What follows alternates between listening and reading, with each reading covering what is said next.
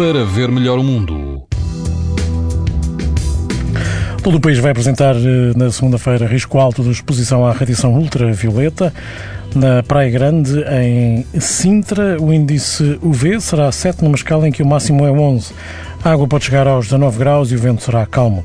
Já na praia do Marreco, situada entre a Agudela e a Perafita, a água do mar rondará os 17 graus e o vento vai soprar fraco a moderado. O índice ultravioleta será 6, ou seja, alto.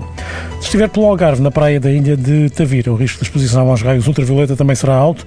A água do mar pode chegar aos 25 graus e o vento será fraco.